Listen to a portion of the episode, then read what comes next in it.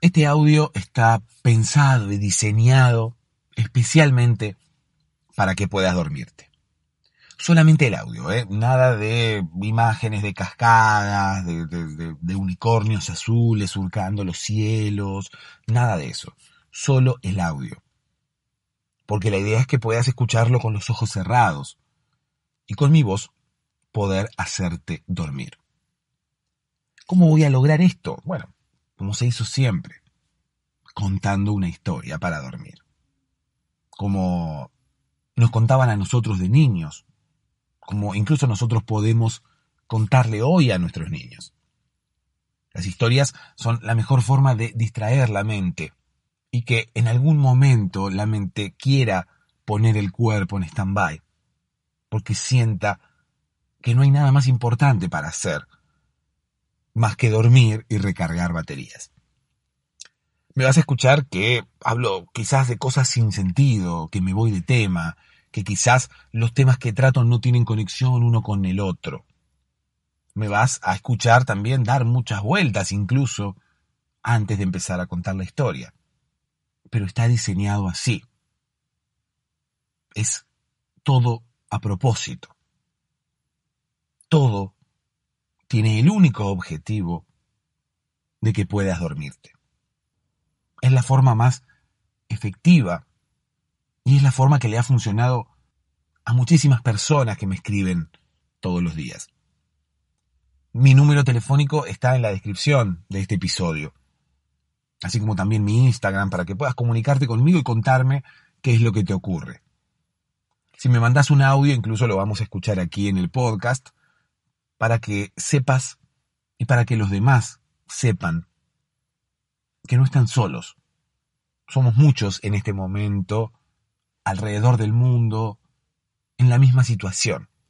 Somos muchos intentando dormirnos. ¿Qué tal? Buenas noches. Aquí este, me encuentro elaborando y enviando mi audio para agradecer al podcast para dormirse por ayudarme noche tras noche ahora que más lo necesito después de divorciarme y volver a vivir solo y dormir solo eh, la ansiedad y los pensamientos no me dejaban dormir, pero gracias a este podcast ahora lo logro cada noche, escuchándolo y perdiéndome entre mis sueños. Ojalá sigas haciendo este trabajo y te agradezco infinitamente. Hola, ¿cómo estás?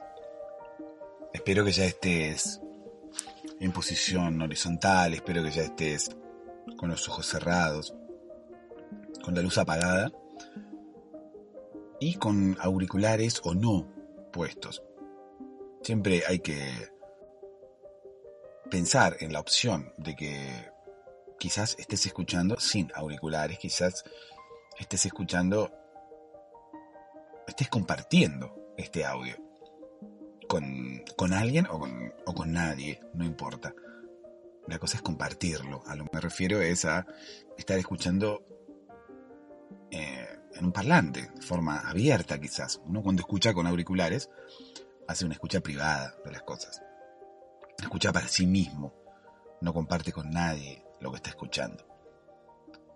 Cuando hace una escucha abierta, vamos a llamarle, escucha parlante, algún dispositivo de audio ubicado en la habitación, y de esa forma también está compartiendo con alguien lo que está escuchando, a diferencia de cuando uno escucha con auriculares.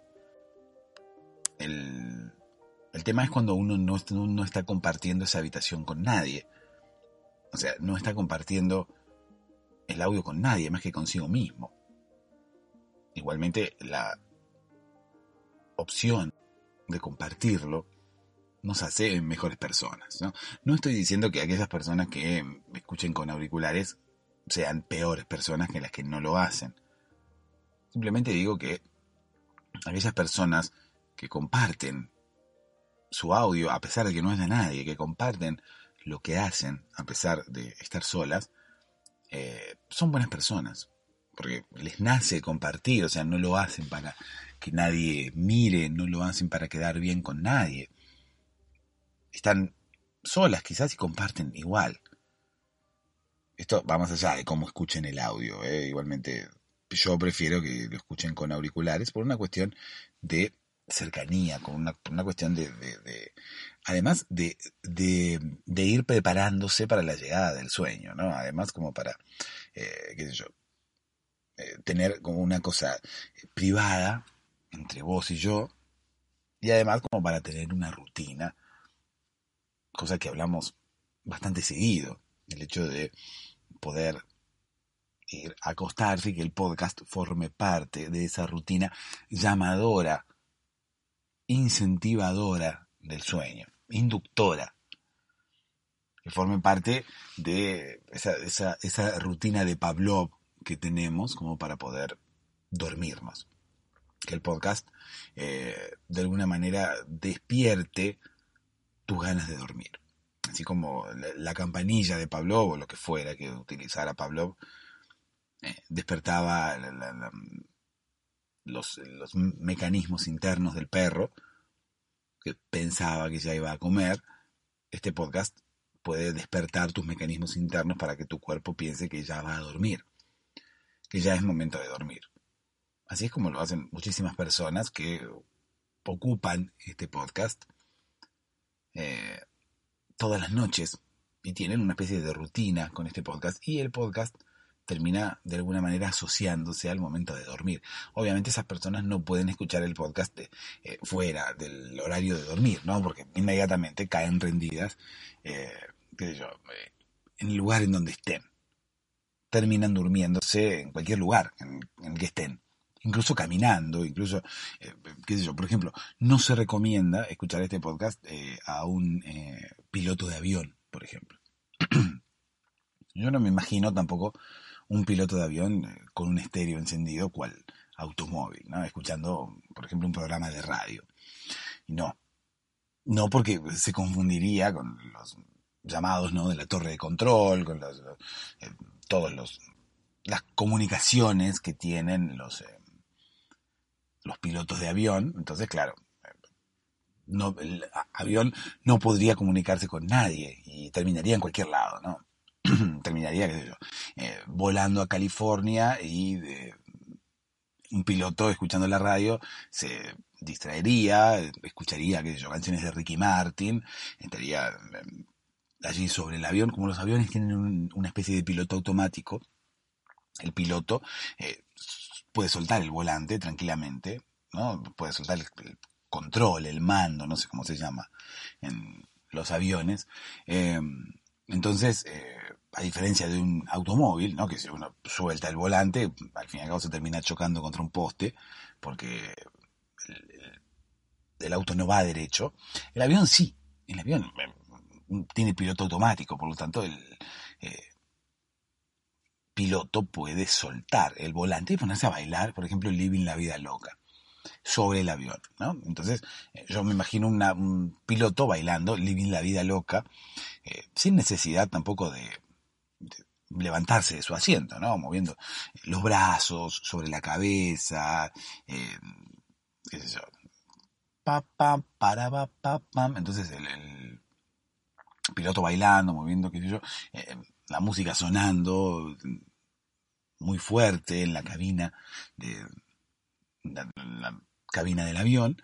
Eh, entonces, bueno, desde la torre de control avisándole que se estaba desviando de su, de su plan de vuelo, que se estaba desviando de su, de su itinerario, que ya no estaba yendo hacia California, que estaba yendo hacia Timbuktu, por ejemplo. Y bueno, el piloto, sin darse cuenta de esta de esta variación en su itinerario seguía bailando el Living la Vida Loca. Entonces, bueno, me imagino a los eh, pasajeros aterrizando en Timbuktu eh, sin entender, ¿no?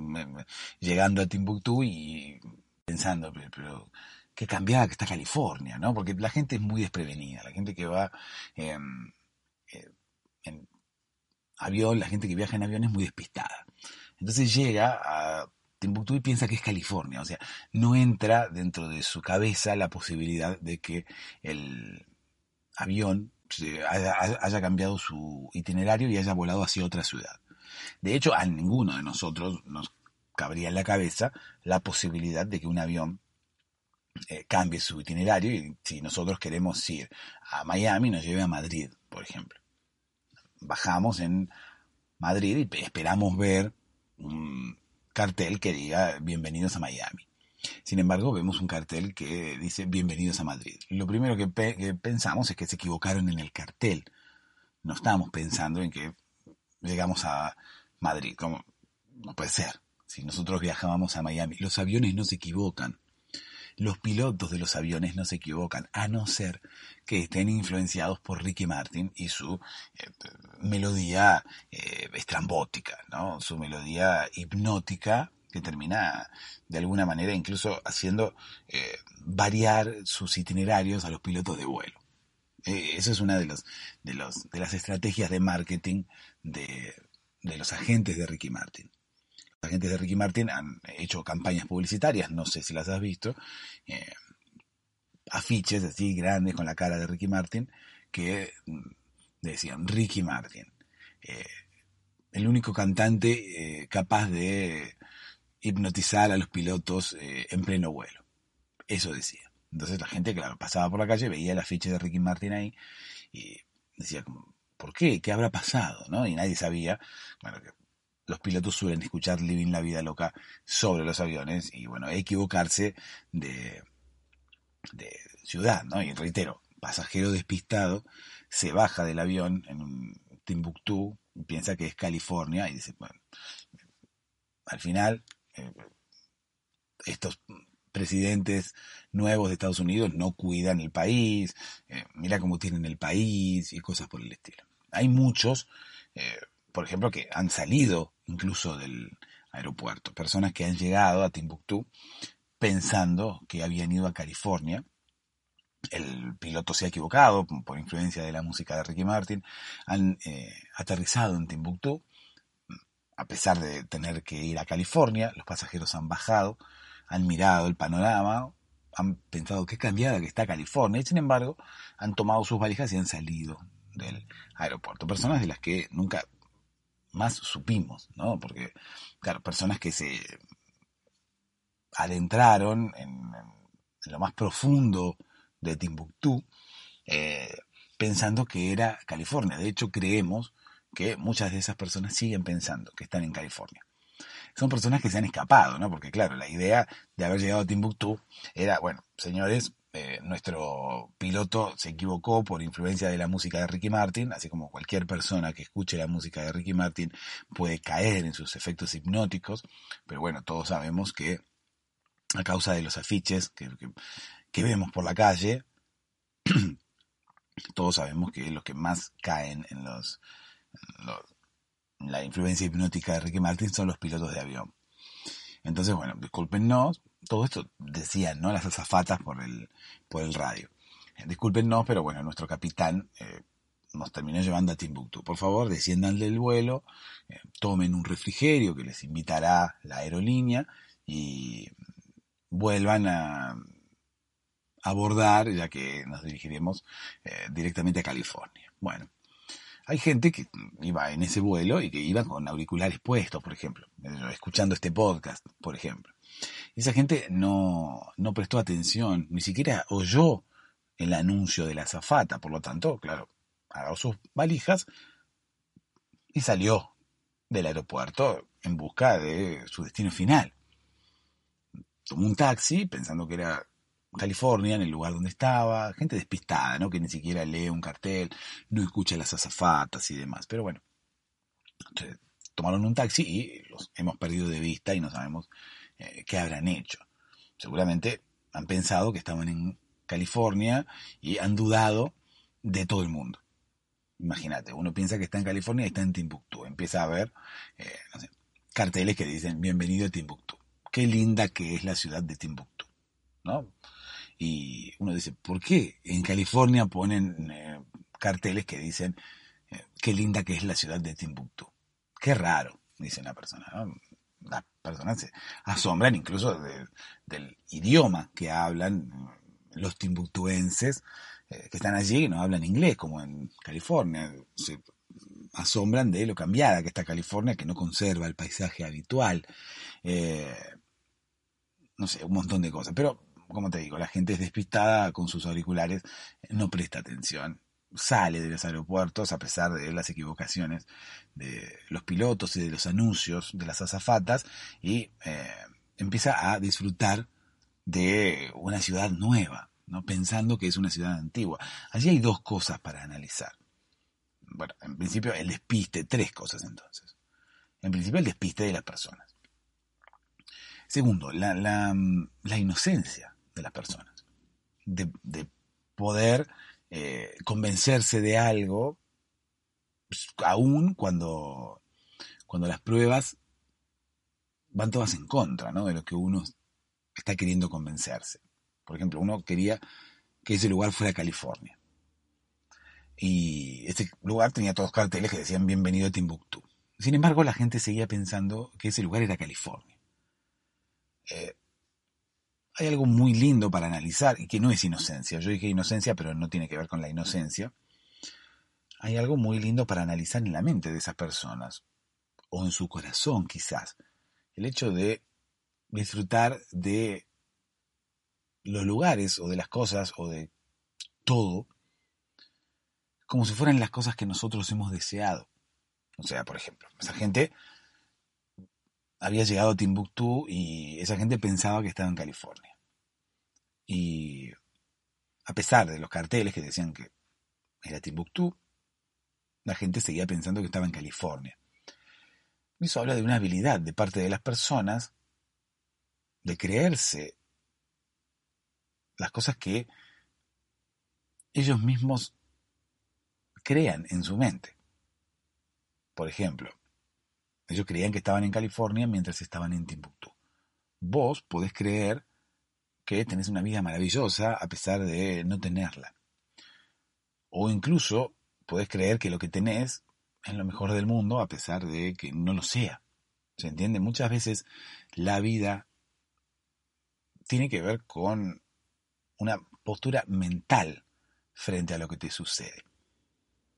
Si uno mira el vaso medio vacío y siempre está enfocándose en lo que no tiene, y siempre está pensando en que le falta X cosa, en que no tiene X otra, siempre la va, va a pasar mal. Sin embargo, si uno ve el vaso medio lleno y además con la predisposición de los viajeros despistados, uno puede creerse o sentir en lo más profundo de su ser que lo que tiene es lo mejor, o incluso que su vida es lo que ellos desean que sea, porque al fin y al cabo la vida de cada uno de nosotros es lo que nosotros deseamos que sea. Así como los pasajeros despistados creían que Timbuktu era California y salieron a vivir esa ciudad como si esa ciudad fuera California. Nosotros podemos hacer que nuestra vida sea lo que nosotros queremos. Ellos quisieron que esa ciudad fuera California. Y lo lograron, a pesar de que ahora mismo, bueno, siguen luchando contra los carteles, ¿no? los carteles que dicen Timbuktu ellos se han comprado un aerosol y van tachando Timbuktu y le van poniendo California, ¿no? Eso le ha costado a más de uno eh, encuentros con la ley, encarcelamientos y demás, porque, claro, estaban dañando eh, propiedad privada, incluso pública, con un aerosol tachando carteles puestos por alguien, ¿no? Y ese alguien, obviamente, puso el grito en el cielo y dijo, escúchame, yo hice el cartel, gasté dinero en el cartel, me lo están tachando con aerosol, por favor. Señores de la ley, hagan algo contra estas personas, las personas del aerosol. Es lindo poner el grito en el cielo. ¿Cómo uno podría poner un grito en el cielo? Yo me imagino subiéndome a un avión y gritando. En La vez que me subo, cuando me suba a un avión y el avión eh, despegue, voy a pegar un grito. Y listo ante la atenta mirada de las azafatas, ¿no? que seguramente se darán vuelta, me mirarán, y a lo que yo le diré, bueno, discúlpeme, pero siempre quise poner el grito en el cielo. Lo he puesto ahora. Así que ahora puedo dormir tranquilo, muchas gracias. me daré vuelta y me dormiré, ¿no? Con las luces prendidas del avión, porque habitualmente en los aviones nadie respeta nada. No es que uno quiera dormir y le apaguen las luces, no. Las luces están prendidas para todo el mundo. Eh, no hay nada menos privado que un avión. Pero bueno, independientemente de eso, uno puede hacer que su vida sea lo que uno desea. Estas personas hicieron que Timbuktu fuera California, porque para ellos era California. No había otra posibilidad. Ellos creían que estaban en California y vivían Timbuktu como si fuera California. A pesar de, de que no lo fuera. Incluso disfrutando de cosas que California no tenía. O sea que en algunos aspectos hasta por ahí salían ganando. Eso te puede ocurrir. A veces uno quiere una, una vida determinada, ¿no? Quiere que su vida sea de tal o cual manera. Bueno, de última, si no lo es, vos te podés creer que es. Y simplemente con creértelo, ya vas a estar dando un paso súper importante. Un paso súper importante para qué? Para que tu vida se convierta en lo que realmente querés. Incluso en ese proceso de creerte que tu vida es la que vos buscás, de que tu vida es la mejor de todas, quizás encuentres cosas que, que, de las cuales no te habías dado cuenta y que realmente hacen que tu vida sea la mejor de todas. Incluso que sea mejor que la vida que estás deseando. Y así con todo. Todo tiene que ver con una percepción mental. Si nosotros creemos que Timbuktu es California, será California. Obviamente que vamos a tener que hacer un, un, gran esfuerzo, por lo menos al principio, para creer que algo no es ese algo, sino que es lo que nosotros queremos. Pero, ¿qué es la vida sino una percepción de las cosas? Porque en realidad nadie tiene la verdad acerca de lo que ocurre, nadie tiene la verdad acerca de la vida. En realidad, hay, hay muchas vidas diferentes de acuerdo a la cantidad de personas que somos en este mundo. Hay tantas vidas como personas hay en el mundo, porque para cada una de las personas el mundo es diferente. Para cada una, para cada uno de los seres humanos que hoy en día habitan la Tierra, el mundo es diferente, la vida es diferente. Cada uno tiene una percepción diferente acerca de lo que ocurre, acerca de la vida. Está en nosotros si esa percepción que vamos a tener es una buena percepción o una mala percepción. Si esa percepción que nosotros vamos a tener es la que nosotros esperamos de la vida o no. Nosotros podemos creernos que nuestra vida es la mejor de todas. O podemos creernos que la vida es un desastre podemos creernos que todo lo que nos pasa es malo o podemos creer que todo lo que nos pasa es bueno. Créeme que ante un mismo hecho, ante una misma situación que te ocurra, sin cambiarle absolutamente nada, podés creer que es la mejor del mundo o podés creer que es la peor del mundo. Sin que cambie absolutamente nada, ¿eh? No es que te voy a presentar una situación diferente que vos vas a creer que es la peor y otra situación que vos vas a creer que es la mejor. No.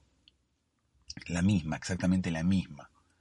Está en vos creerte que es la mejor situación del mundo o la peor situación del mundo.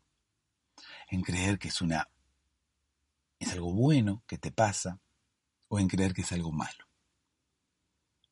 De acuerdo a tu percepción te puede cambiar la vida.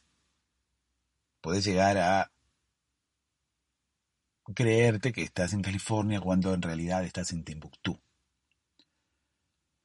¿Y en qué te cambia no estar en California? Vos te crees que estás en California, punto, y vas a vivir tu vida pensando que estás en California. Y vas a disfrutar pensando que estás en California, Y vas a ser feliz porque estás en California, era la ciudad en la cual querías estar. Punto. Reitero, quizás en la vida no haya ninguna verdad absoluta. Todos tenemos verdades diferentes y todas son iguales de válidas. Reitero, la vida es una cuestión de percepción. Si para nosotros Timbuktu es California, será California y la viviremos como California y seremos felices estando en California. ¿Por qué necesitamos ir a California? Sí, me dirás, porque quiero visitar tal cosa y en Timbuktu no está. Bueno, yo me refiero a algo que va más allá de un lugar para visitar. Me refiero a la actitud con la que encaramos la vida.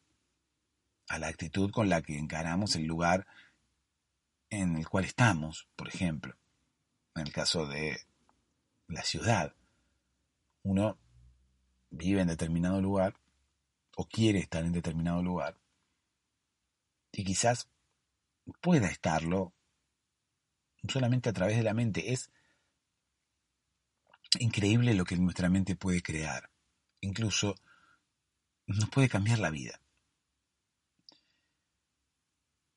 Incluso puede llegar a impedirnos que, que dormamos, como, como por ejemplo ahora. Nuestra mente está impidiendo que conciliemos el sueño. Y es por eso que nuestra mente puede hacer de nosotros lo que quiera. Porque tiene ese poder, esa autonomía que no es que nosotros le hemos dado alguna vez, porque no tenemos un botón de on-off mente, ¿no? Mind on, mind off. Que alguna vez pudiéramos apagar nuestra mente, muchos de nosotros lo haríamos, pero no. No tenemos ese botón. Sí podemos intentar hacerlo. Y podemos intentar controlar nuestra mente, o por lo menos encauzarla. Por lo menos eh, llevarla, mostrarle el camino, porque realmente manejarla no vamos a poder. Nuestra mente se maneja sola y es la que ahora mismo está queriendo hacer otra cosa y no dormir. Es por eso que estoy haciendo este podcast, para ayudarte a encauzar tu mente, a ayudarte a controlarla, entre comillas, ayudarte a marcarle el camino, ayudarte a que ahora mismo puedas descansar y dormir y podamos juntos engañar a tu mente. No es lo único que voy a hacer, también estoy aquí para acompañarte, estoy aquí para que dejes de pensar en, todas, en todas esas cosas que, que no quieres pensar, para que tu mente deje de trabajar y ponga un, stop, aunque sea hasta mañana, para que nos permita descansar hoy, para acompañarte si has tenido un día malo, para acompañarte si estás viviendo algunos días que quizás no son los mejores, para decirte que aquí estoy, para decirte que, como todo, esto también pasará. Así como escuchábamos la voz de Raúl al inicio del episodio y nos contaba que el podcast lo está ayudando ahora que tiene un cambio grande en su vida, que está volviendo a vivir solo, que se ha divorciado y que tiene que acostumbrarse de nuevo a esa vida que no era la que llevaba hasta ahora que está otra vez viviendo solo, durmiendo solo. Bueno, el podcast también sirve para eso. El podcast también sirve para acompañar a aquellas personas, para acompañarte, si es que sos una de esas personas que ahora mismo estás solo o sola. O quizás no estás solo o sola, pero sin embargo te sentís solo o sola. Bueno, aquí estoy para acompañarte hasta que puedas conciliar el sueño, reitero, para que dejes de pensar, por lo menos hasta mañana. Igualmente mañana, si lo necesitas, también estaría allí. Hay más de 170 episodios como para que puedas elegir aquel que más te guste y bueno, allí estaré para cuando me necesites. Le mando un abrazo muy grande a Raúl, que nos dejaba el audio desde México, como te decía recién, nos contaba su nueva vida y que el podcast le ayuda a estar acompañado y a poder conciliar el sueño, porque seguramente en esas situaciones de cambio que tenemos en nuestra vida, nuestra cabeza es un hervidero, nuestra cabeza tiene muchas ideas dando vueltas en el mismo momento, ¿no? ¿Qué sé yo? Nuestra cabeza, nuestra mente le busca el porqué a las cosas muchas veces. Muchas veces desde nuestra cama por las noches intentamos eh, lograr una solución a determinadas situaciones que se nos presentan. Nuestra mente es así de mágica. Puede llegar a crear una solución desde, desde un dormitorio. Puede llegar a solucionar algo desde una cama. Incluso, bueno, hay personas también que solucionan las cosas en una cama, ¿no? Personas cuya tensión sexual va en aumento, entonces dicen, bueno, tenemos que solucionar esto y lo solucionan en una cama. Pero estoy hablando de otra cosa, no, no, no te desorientes, por favor, siempre te, te estoy contando algo y te pones a pensar en sexo. No, prestame atención a lo que te estoy contando, por favor, porque si no, no vas a poder dormirte. Si me interrumpís pensando en sexo, bueno, no, no es el momento. Yo hablaba de aquellas personas que solucionan con su mente los problemas desde su cama.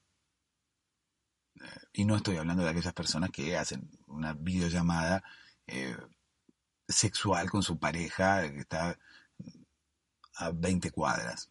No.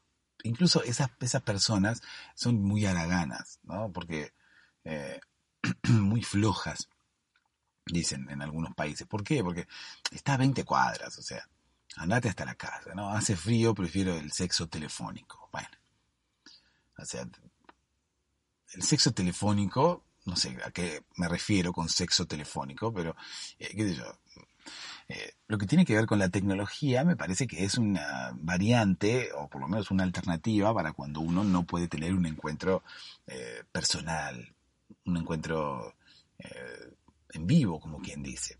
O sea, me imagino que todos, al momento de poder elegir un encuentro virtual o un encuentro real, uno, eh, todos elegimos un encuentro real, así que bueno, 20 cuadras, no, tengo frío, bueno, pero anda igual, o sea, si, tu pareja vive a 20 cuadras, eh, o hay alguien que te está reclamando a 20 cuadras, eh, o abriste Tinder y hay una persona que te manda unos mensajes bastante subidos de tono y está a 20 cuadras, porque Tinder te dice ah, este, que está a 20 cuadras, que serían dos kilómetros, a dos kilómetros. Mira, tenés el sexo a dos kilómetros. Eh, ponete la campera y andá.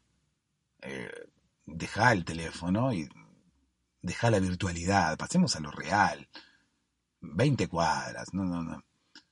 Hay momentos en, en los cuales ni siquiera una tormenta de nieve te frenaba. ¿Qué te pasa hoy que estás aquí eh, con el teléfono pudiendo tener un encuentro en vivo? No importa que, estén cayendo meteoritos fuera. Eh, incluso eh, es un buen momento para tener sexo si afuera están cayendo meteoritos. Eh, ¿Por qué? Porque mm, si afuera están cayendo meteoritos, seguramente el mundo se estará por terminar. Entonces, bueno, es un buen momento para despedir el mundo haciendo el amor, por ejemplo. ¿No? Mm, sería mejor que estar todos intentando refugiarnos. Si, se viene el fin del mundo, ya está. O sea, hay que ir a la vecina, tocarle la puerta y decirle, discúlpeme vecina, eh, siempre estuve enamorado de usted y nunca se lo dije porque, eh, bueno, siempre decía, bueno, mañana se lo digo, mañana se lo digo, mañana se lo digo y al final, bueno, hoy se termina el mundo y ya no habrá un mañana. Así que por favor, sáquese la ropa y vamos a hacer el amor ahora, que es nuestra última oportunidad. Y bueno, obviamente nuestra vecina nos puede sacar eh, pegándonos con una revista, ¿no? Porque eh, hay gente que te pega con revistas, hay gente que enrolla una revista así y la usa como de pa, como de algo como para pegarte, un papel, un diario, puede ser un periódico, ¿no? lo, lo enrolla así y te pega. Bueno, así son las vecinas, ¿no? Más que nada porque la vecina mm, tiene 65 años y, mm, o sea, más allá, igualmente uno puede estar enamorado de su vecina de 65 años, ¿por qué no? su vecina, las vecinas que tienen 65 años muchas veces eh, están muy bien, o sea, personas que tienen 65 años incluso parecen de menos. Pero bueno, si tiene 65 años y parece de 65, eso no implica tampoco que no tenga un atractivo eh, que sea que llame la atención de sus vecinos, ¿no? Puede pasar que tener una eh, vecina de 65 años con la cual querramos hablar eh, el día que se termina el mundo. ¿Por qué el día que se termina el mundo? Bueno, justamente por la misma explicación que le dimos a la vecina antes de los revistazos siempre cuando uno quiere hacer algo y no se anima, siempre dice, bueno, lo voy a hacer mañana, no, lo voy a hacer mañana. Y al otro día, cuando se quiere animar, dice, no, bueno, mañana. Y en el momento en el cual se viene el fin del mundo, bueno, uno sabe que ya no habrá un mañana, entonces intenta hacer eh, todo lo que vino postergando hace un tiempo. Porque ya no, no hay oportunidad de hacerlo mañana. Bien lo dice el refrán, no dejes para mañana lo que puedas hacer hoy. Entonces, bueno, nuestro amigo, protagonista. Bueno, eh, déjame que te cuente una historia. Hoy vamos a hablar de el, el, muchacho al cual se le vino el fin del mundo encima. Que es este muchacho eh, que al fin y al cabo terminó eh, declarándole su amor a la vecina en el momento en el cual estaban cayendo meteoritos fuera un paisaje totalmente apocalíptico, ¿no? Había dinosaurios afuera, porque yo no me imagino eh, los meteoritos sin los dinosaurios. Porque, no sé, las películas me han hecho eh, tener imágenes mentales que no son quizás las reales, no son asociaciones que nacen de la imaginación de un director, de un director de cine. Entonces, bueno, los directores de cine me han eh, inculcado que los meteoritos son de una determinada forma y yo tengo en la mente ese tipo de meteoritos. Por más que los meteoritos no sean, no sean realmente así, uno tiene en la mente el meteorito que ha visto en las películas. Y yo en las películas, cada vez que veo meteoritos, veo dinosaurios, porque siempre están los dinosaurios extinguiéndose. Ante una lluvia de meteoritos los dinosaurios corren y no se quieren extinguir, porque si hay alguien que no se quiere extinguir es el dinosaurio. El dinosaurio siempre se negó a ser extinguido, o mejor dicho, se negó a extinguirse, porque es como que nadie puede eh, inculcarte la extinción. No es que nadie venga y te, te dé ¿no? una, una extinción y te diga, hijo, de esta manera te extingo y te, toque con una varita mágica cual Harry Potter en la cabeza. No, eso no existe. Uno se extingue porque se extingue. Bueno, se extingue porque pasan cosas. ¿No? Pasan cosas afuera que lo hacen a uno extinguirse. No es que uno vaya por la vida eh, queriendo extinguirse o buscando la forma de extinguirse. Tampoco podríamos ¿no? ir por la calle buscando la forma de extinguirnos, porque no es algo que podamos decidir eh, por nosotros mismos. es algo que tenemos que decidir como raza, así como, como, como raza humana. Es algo en lo que nos tenemos que poner de acuerdo eh, todos los seres humanos. ¿Vamos a extinguirnos? ¿Qué les parece? Sí, entonces todos gritan. Ya que tenemos internet, podemos eh, utilizar internet para telecomunicarnos, entonces eh, decir, ¿no? ¿Qué les parece si nos extinguimos todos? Sí, extingámonos, qué sé yo. No creo que podamos hacer eso. En principio porque, bueno, no nos pudimos poner de acuerdo para ver qué cenábamos el sábado, menos nos vamos a poner de acuerdo en extinguirnos todos. O sea, éramos seis para cenar el sábado y no nos pudimos poner de acuerdo en qué íbamos a comer. Imagínate si nos vamos a poner de acuerdo con millones y millones de personas sobre la Tierra. En principio eso, es difícil ponerse, ponerse de acuerdo. Las mamis del, del cole, o sea, viste que habitualmente los padres de... Uno tiene un grupo en WhatsApp con los padres de los compañeros de sus hijos, ¿no? Entonces, eh, habitualmente en esos grupos salen eh, charlas como, por ejemplo, hay que organizar la fiesta de despedida de Raulito. ¿No? Ay, bueno, vamos a, eh, a organizar la fiesta de despedida de Raulito, porque se, mm, se va a otro colegio. Bueno, ¿dónde lo hacemos? Ay, a mí me gustaría un lugar con verde. No, con verde no, dice otra, otra mami u otro papi. Eh, no, dice porque se pueden ensuciar la ropa, ¿no? Si van a ir todos eh, cambiados para tal evento, eh, si hay verde van a salir corriendo y se pueden caer y se pueden manchar con pasto, toda la ropa verde, las rodillas verdes. No, no me gusta. Mejor un lugar cerrado. No, pero cerrado no, dice una tercera mami que aparece ahí en escena, que no habla nunca. Y dice, no, pero es un lugar cerrado, no, porque ahora vienen los días lindos. Sí, le contesta a Papi 2, que era el que no quería eh, un lugar con verde. Sí, pero todavía no hace calor, eh, todavía hace frío y yo me muero de frío. Yo quiero un lugar que tenga calefacción. Es más, estoy pensando en un lugar que tenga mucha calefacción, estilo un parque termal. O sea, quiero un lugar en el que las temperaturas superen los 30 o 40 grados y que haya piletas con aguas termales, eh, ese agua caliente hirviendo. Obviamente todo esto lo dijo por audio, ¿no? No, no, va, a escribir semejante texto. Apareció una quinta mami por allá, o una cuarta mami, no sé, ya me perdí, eh, que dice, ¿cómo vamos a ir a un parque termal si es la despedida de Raulito? ¿Qué tiene que ver? A mí que me importa que sea la despedida de Raulito, yo quiero ir a un parque termal, dijo el, el, padre, ¿no? Este padre era separado igualmente, y se notaba, porque cada vez como que le importaba muy poco lo que dijeran las otras madres. Es más, hasta tuvo una especie de exabrupto porque dijo, mejor vamos a un parque termal porque yo quiero ver a Graciela en Maya. Porque me la estoy imaginando hace un montón de tiempo, veo que tiene un, cuerpo muy trabajado, la veo cuando va a buscar a Gonzalo al colegio y ahora quisiera verla en Maya. Oh, imagínate cuando dijo eso, el problema, el, el, lío que se armó en el grupo de padres. ¿no? Principio, bueno, acá eh, no, este padre no sabía si Graciela era casada o no era casada. Obviamente dijo eso y todas las, algunas madres eh, se alarmaron, ¿no? Otras se ofuscaron, dijeron, no, ¿cómo puede decir eso, señor? Pues es un grupo en el cual eh, todos hablamos eh, de cosas que tienen que ver con nuestros hijos, no es para tirarle los perros a Graciela. Y otro dijo, si te gusta Graciela, hablale, hablale por privado, ¿no? No, le, no le digas acá en el grupo.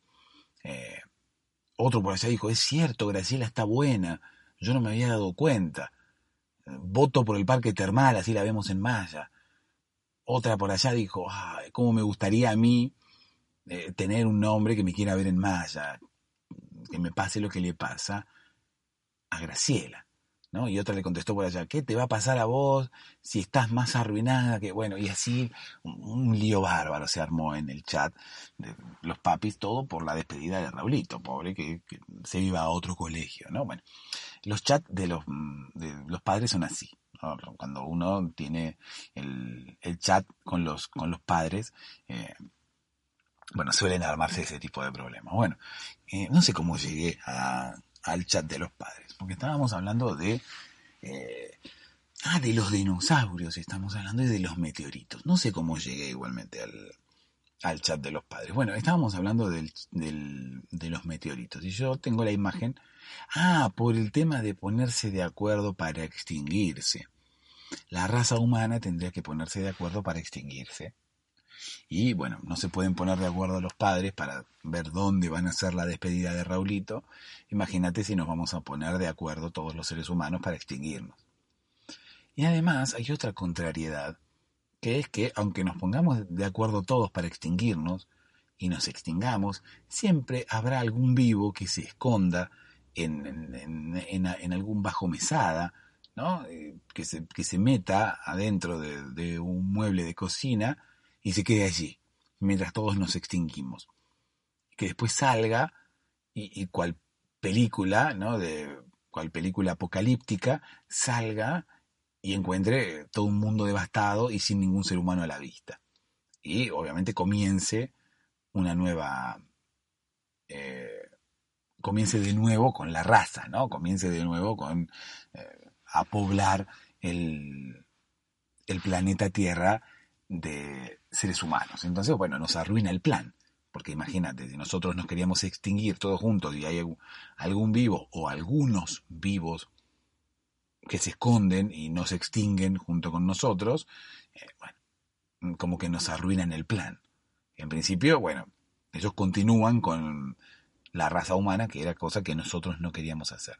Y además, eh, hacen que nos hayamos extinto en vano, porque, claro, ellos van a seguir viviendo y van a seguir disfrutando del planeta, y nosotros, como unos estúpidos, nos extinguimos, pudiendo haber disfrutado del planeta con ellos, incluso de un planeta más vacío, porque, hoy el planeta está muy lleno, a donde vamos hay gente, y es como es como cuando vamos al parque de diversiones, ¿no? Y queremos eh, subirnos a la vuelta al mundo.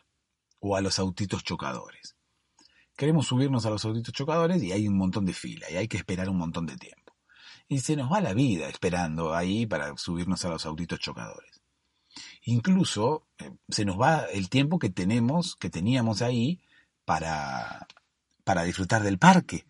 O sea, qué sé yo. Mm, imagínate que teníamos, no sé, eh, tres horas. Estamos media hora en los autitos chocadores. Ya perdimos media hora, ya tenemos menos tiempo para ir a los otros juegos o incluso para volver a los autitos chocadores, a los autitos chocones.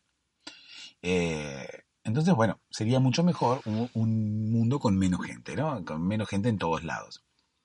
Entonces, si hay mucha gente que se extingue, veo con buenos ojos la posibilidad de escondernos en algún lugar. Entonces, bueno, cuando la extinción pase, eh, seremos unos pocos los cuales nos hemos escondido y eh, los cuales comenzaremos de nuevo a poblar el planeta Tierra de seres humanos. En principio, es bueno porque nos recordarán como aquellos, eh, como los nuevos Adán y Eva, ¿no? Como aquellos que van a empezar a poblar nuevamente el, el planeta de seres humanos. Y además, bueno, está bueno porque estará bueno cuando lo hagamos porque habrá mucha menos gente en el mundo. Incluso puede ser que no haya nadie más en el mundo. Y de esa forma tengamos para nosotros los autos chocadores y la vuelta al mundo.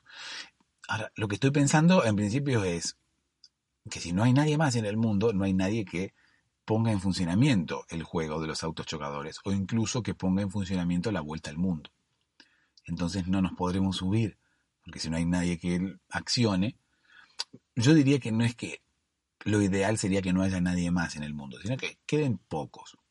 ¿No? Que, eh, sé yo, por país, ponerle que si la gente quiere extinguirse, bueno, por país nos escondamos tres o cuatro, ¿no? Más o menos. Depende del país. Algunos países pueden esconderse tres o cuatro, otros pueden esconderse dos. Depende del país. Entonces, bueno, cuando la extinción pase, esos tres o cuatro por país, saldremos de nuestras ubicaciones y, eh, bueno, obviamente nos, eh, nos aunaremos en una misma tarea, ¿no? Que, es, que será, bueno, poblar nuevamente el mundo de seres humanos y recomenzar con la vida en el planeta Tierra. El problema pasará, bueno, obviamente por ponernos de acuerdo, por lo que hablábamos recién. Es difícil ponerse de acuerdo con la gente. Además, bueno, puede ser que te toque un país en el cual te escondiste y se hayan escondido todos varones, ¿no?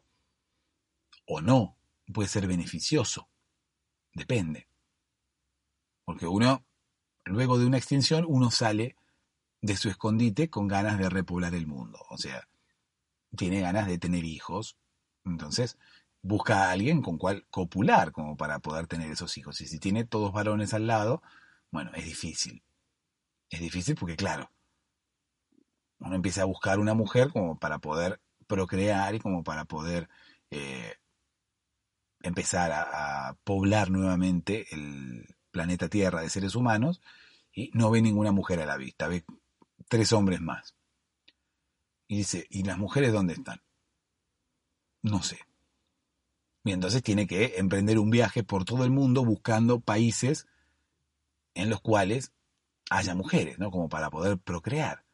Y ahí va a ser bastante difícil. Incluso, claro, ¿por qué país arrancaríamos? Porque depende de dónde vos estés ahora, eh, podés arrancar para cualquier país. Incluso puede ser que la gente de ese país al cual vos te dirigís también se esté moviendo. Entonces va a ser difícil encontrar a esas personas. Porque si son tres o cuatro por país, países grandes, como por ejemplo Estados Unidos, ¿cómo encontrás a tres o cuatro personas dentro de Estados Unidos? Aparte me imagino, ¿no? Las mujeres en ese momento en Estados Unidos pensando en que están viniendo hombres de todo el mundo para querer acostarse con ellas. Bueno, en fin, volvamos al señor, al muchacho, este que se quería acostar con su vecina porque se venía el fin del mundo, ¿no? Era un, paisaje apocalíptico, había dinosaurios fuera y todo lo que ya hemos dicho. Incluso ya hemos hablado de este muchacho que ha ido a tocarle timbre a su vecina de 65 años, diciéndole que quería acostarse con ella porque se venía el fin del mundo. Ella, al fin y al cabo, lo tomó como que ella era como, la última opción, ¿no? Porque eh, él le dijo, quiero acostarme con usted eh, porque se viene el fin del mundo. Entonces, siempre lo vengo postergando y siempre digo, bueno, mañana le digo, mañana le digo, mañana le digo y nunca le digo. Entonces, ahora mismo están cayendo meteoritos, los dinosaurios están queriendo huir, por lo tanto, seguramente no habrá un mañana. Entonces, no quiero dejar para mañana lo que puedo hacer hoy. Por eso que me presento aquí ante usted. Eran buenas las intenciones del muchacho, ocurre que la señora eh, lo tomó como que ella era como el último recurso, ¿no? Como que se viene el fin del mundo, entonces me quiero acostar con alguien, lo hago con mi vecina de al lado, que es la que tengo más a mano. Entonces, ella no se sintió especial, ¿se entiende? Ella se sintió como que, bueno, es lo que más cerca tengo y quiero tener sexo antes de que se termine el mundo. Entonces, bueno, eh, me eligió a mí como podría haber elegido a cualquiera que se le ocurriera que pasara por la calle, incluso a cualquiera que estuviera un poco más cerca, si es que yo hubiera vivido más lejos. Pero no era así. Este señor, ya lo dije, este muchacho, ya lo dije, este, quería eh, acostarse con ella hace un montón de tiempo. Ocurre que, bueno, por el ruido de los meteoritos y, los dinosaurios corriendo y demás, bueno, eh, no se entendieron bien.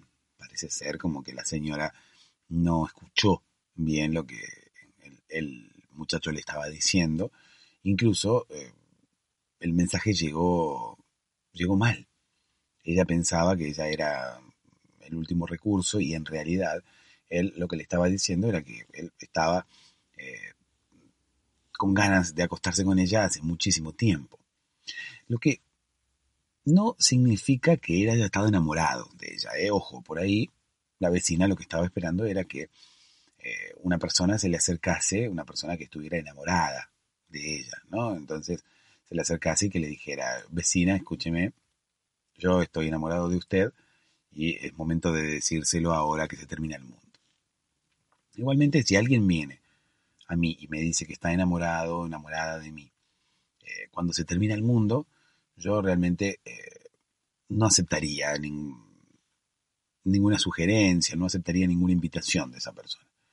Porque, claro, yo le diría, ahora esperás para venir a decirme que estás enamorado o enamorada de mí, a que se termine el mundo. O sea, nos perdimos toda la vida, nos perdimos de estar juntos durante un montón de tiempo y, ahora venís a decírmelo cuando se termina el mundo, cuando ya no hay tiempo de nada. No, no quiero, no acepto. No, no tiene sentido, además, que yo acepte nada ahora mismo porque ya no nos queda tiempo. Era el momento de aceptar y de proponer. Eh, hace varios días atrás, semanas, incluso meses, quizás años atrás. No hay que dejar pasar el tiempo. Mañana mismo mundo puede terminarse. De hecho, me parece que esa es la moraleja del día de hoy. Eh, mañana mismo el mundo puede terminarse, por lo tanto, no dejes para mañana lo que puedas hacer hoy. Eh, o también la moraleja puede ser, bueno, deja claro tu mensaje. Eh, ocúpate o, hazte cargo de que los mensajes lleguen como tienen que llegar al receptor, ¿no? Porque puede ser que el receptor los entienda mal, como ocurría con esta señora. esta señora no entendió que el muchacho quería acostarse con ella hace mucho tiempo.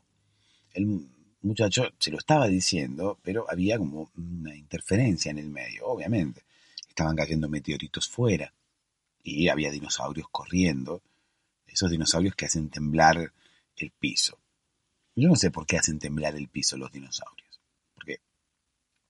si uno se pone a pensar, bueno, ¿qué es? Porque son demasiado grandes, entonces hacen que, la Tierra tiemble. Bueno, o la Tierra tiembla o nosotros como seres humanos, que somos más pequeños, sentimos que la Tierra tiembla.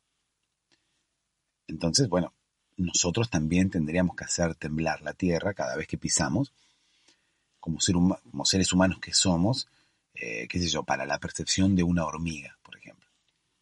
Si mm, la Tierra tiembla cada vez que un dinosaurio la pisa, eh, la tierra debe temblar también cuando un ser humano la pisa. Si vos me decís, bueno, no, la tierra tiembla porque el dinosaurio es muy pesado, el ser humano no.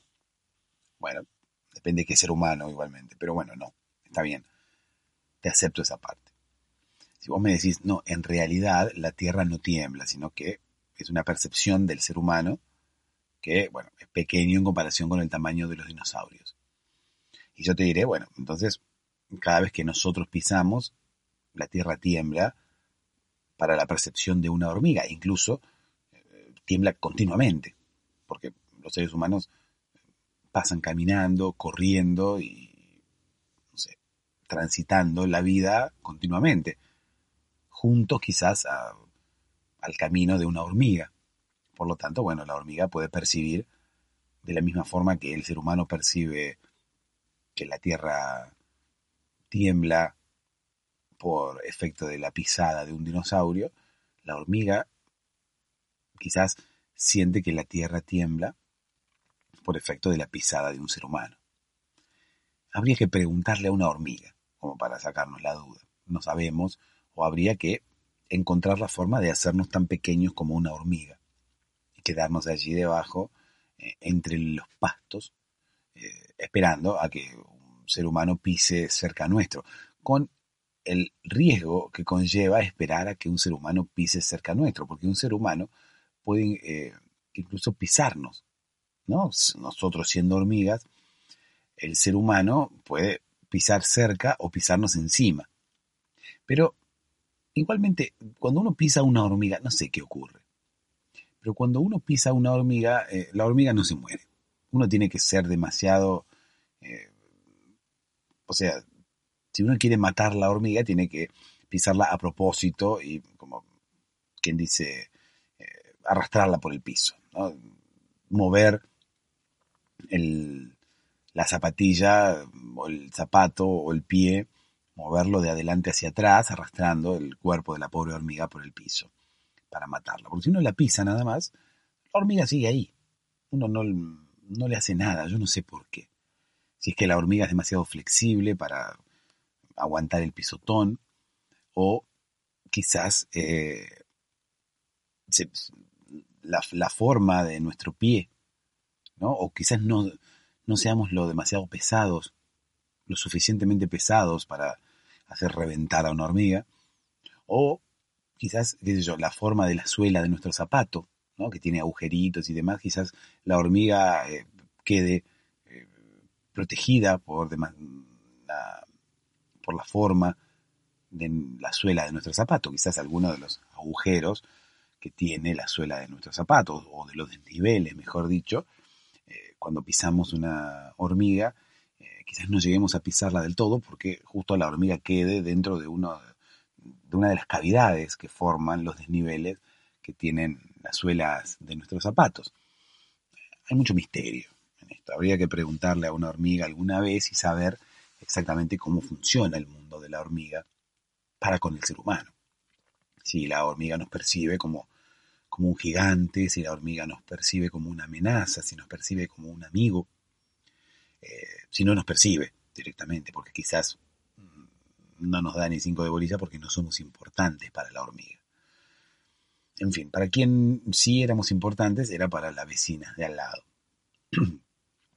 Se ve que la vecina de al lado hubiera tenido sexo con nosotros si nos hubiera entendido mejor. Así que moraleja del día de hoy, hazte entender cuando quieras acostarte con tu vecina. O hazte entender en general. Procura que eh, el mensaje llegue bien. Procura que el mensaje se entienda. Eh, y si no se entiende, bueno, procura explicarlo hasta que se entienda. No te quedes con la primera impresión. ¿no? por ejemplo, este muchacho le dijo a la señora, quiero acostarme con usted, yo no soy el último recurso de nadie, eh, no quiero acostarme contigo. Entonces este muchacho, bueno, pegó media vuelta y se fue a su casa deprimido, ¿no? No sin antes ser alcanzado por un meteorito que venía del cielo. Pero bueno, eh, su último pensamiento fue un pensamiento de tristeza, al pensar que la vecina no quería acostarse con él. Bueno, no. Fue el mensaje el que llegó mal. Ella no entendió que él estaba deseándola hace mucho tiempo atrás y que no se animaba. Así que, bueno, procura que el mensaje llegue bien y procura seducirme muy despacio y no reparo de todo lo que en el acto te haré.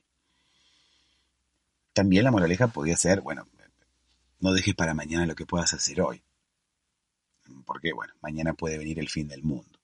Pero creo que moralejas así ya, ya hemos eh, manifestado, así que me parece mejor, o me parecen mejores las dos. Eh, no dejes para mañana lo que puedas hacer hoy y procura que el mensaje llegue en óptimas condiciones. O también eh, procura seducirme muy despacio y no reparo de todo lo que en el acto te haré dulces sueños.